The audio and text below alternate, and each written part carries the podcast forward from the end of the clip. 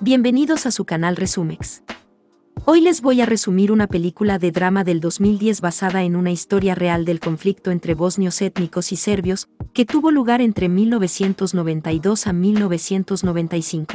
Samira es una joven que tiene la tarea de enseñar en una aldea remota.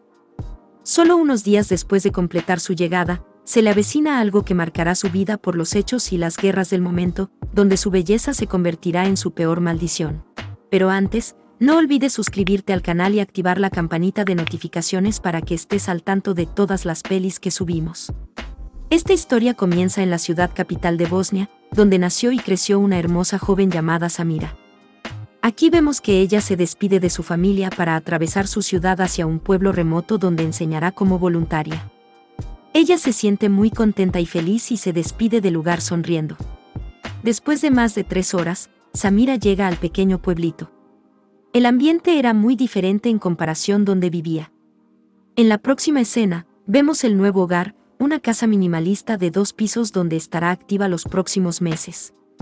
Luego se acerca a la ventana y observa la salida del autobús que la acaba de llevar a ese pueblo. Al día siguiente, Samira llega a la escuelita y se empieza a presentar frente a sus alumnos.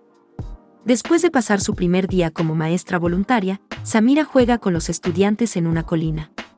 Luego una sensación de inquietud envuelve su corazón.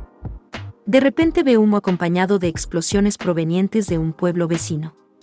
Luego llama a su casa pero nadie le responde la llamada. Finalmente, Samira toma la iniciativa de escribir una carta a su familia en el pueblo de Sarajevo mientras observa la foto de su familia. Al día siguiente, es probablemente la más oscura en la vida de Samira. El ruido del exterior de sus vecinos obliga a Samira a despertarse. Observa a muchos hombres armados desde su ventana. Ella inmediatamente se prepara para huir, pero poco después, entra por su puerta un hombre de cabello largo que le dice que están recogiendo a todos los aldeanos. Ella lo mira y le ofrece un café como para tratar de no ser llevada. Luego el hombre le dice que empaque sus cosas y que deben salir. Ella le dice que no puede porque es profesora y enseña en una escuelita y que recién llegó al pueblito. El tipo se enoja y la obliga a salir diciendo que los buses la están esperando. El grupo de hombres logran llevar a Samira y a los aldeanos a un edificio vacío. Luego vemos que un tipo los hace dividir en dos grupos según su género. En esta escena vemos como varias familias se van separando lo cual es muy triste. Las mujeres se quedan en el edificio mientras a los hombres los llevan afuera. En ese momento fue la última vez que los hombres son vistos con vida. Las mujeres acaban de quedar huérfanas y también viudas y luego son llevadas en autobús a un lugar en medio de la nada. Después de un largo viaje llegan a un área donde hay un hangar que será su nuevo hogar. Luego del largo viaje todas están cansadas y se ponen a descansar en el piso con mucho frío. A la mañana siguiente las sacan del lugar para que hagan sus necesidades y se laven la cara por turnos, ya que no tenían comida y un lugar para descansar. Aquí vemos que las ancianas empiezan a enfermar. El personal médico era insuficiente e incapaz para brindar ayuda a todas las personas. Al otro día, Samira ve a otras mujeres jóvenes ser llevadas por la fuerza a otro lugar y se da cuenta que su hermoso rostro podría ser un peligro para ella. Samira comienza a usar una pañueleta en su cabeza y sigue cerca de los niños pequeños para ser confundida con una madre, pero su disfraz no la pudo ocultar de su belleza porque desde el principio Samira había sido marcada por los malos. Mientras charla con sus amigas en la cabaña, Samira es llamada por uno de los hombres y es llevada a un cuarto vacío donde era esperada por tres hombres que parecen tener altos cargos entre el grupo.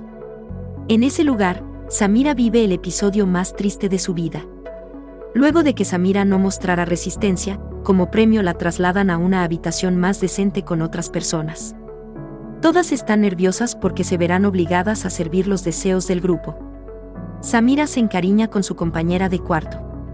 Al día siguiente, Samira es sacada reiteradas veces por un hombre para convertirse en una mujer de consuelo. Más adelante, la niña es sacada de la habitación por un hombre de uniforme quien dice ser el amigo del hermano de la niña. Con una mirada sospechosa, Samira la deja ir muy preocupada esperando fielmente su regreso. Pasan varios días y Samira hace sus actividades extrañando a su amiga. El mal presentimiento de Samira resulta ser cierto. A la mañana siguiente, su amiga regresa con una herida grave en la espalda. Después de recibir un tratamiento por parte de Samira y su pobre compañera de cuarto, finalmente respira su último aliento mientras dormía. Las emociones se apoderan de Samira planeando llevar a cabo una rebelión a su manera. Aquí vemos que Samira comienza a pintarse los labios para que sea más atractiva y prominente entre las otras mujeres. Su plan funciona y es finalmente llamada a la sala del líder quien se hace llamar el capitán. Él, se sintió atraído por el coraje de ella quien estaba desesperada por disfrazarse a pesar de que estaba encerrada.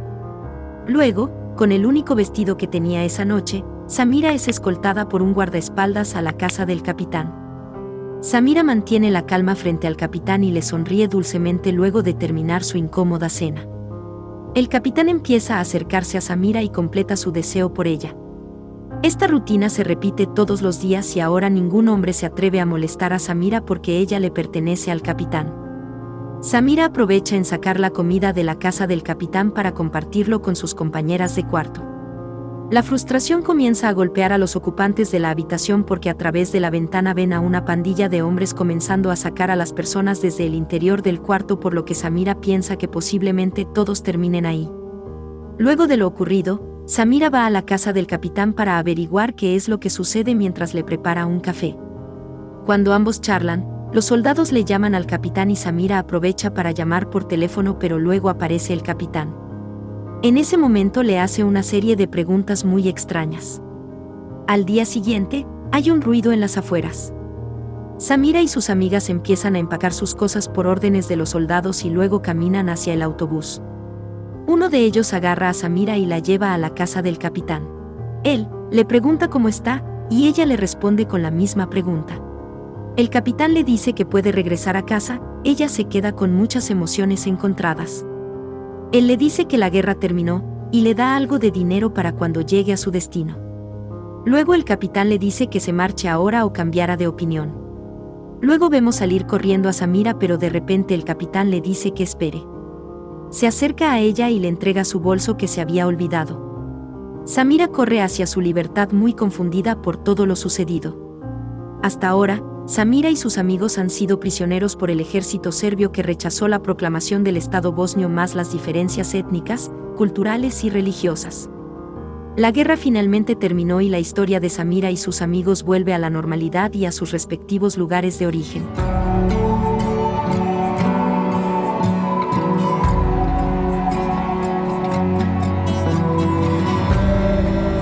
Después de unos días, vemos que Samira tarda en darse cuenta de que ya estaba en dos cuerpos por las malvadas acciones de los soldados. Luego de unos meses vemos a Samira en una clínica conversando con un doctor para tratar de deshacerse de lo que tiene en su barriga. Pero decide mantener su embarazo por los próximos meses. Más tarde, finalmente Samira da a luz y aún tiene la intención de abandonar al bebé, pero después de verlo por sí misma, observa lo lindo que es su niño.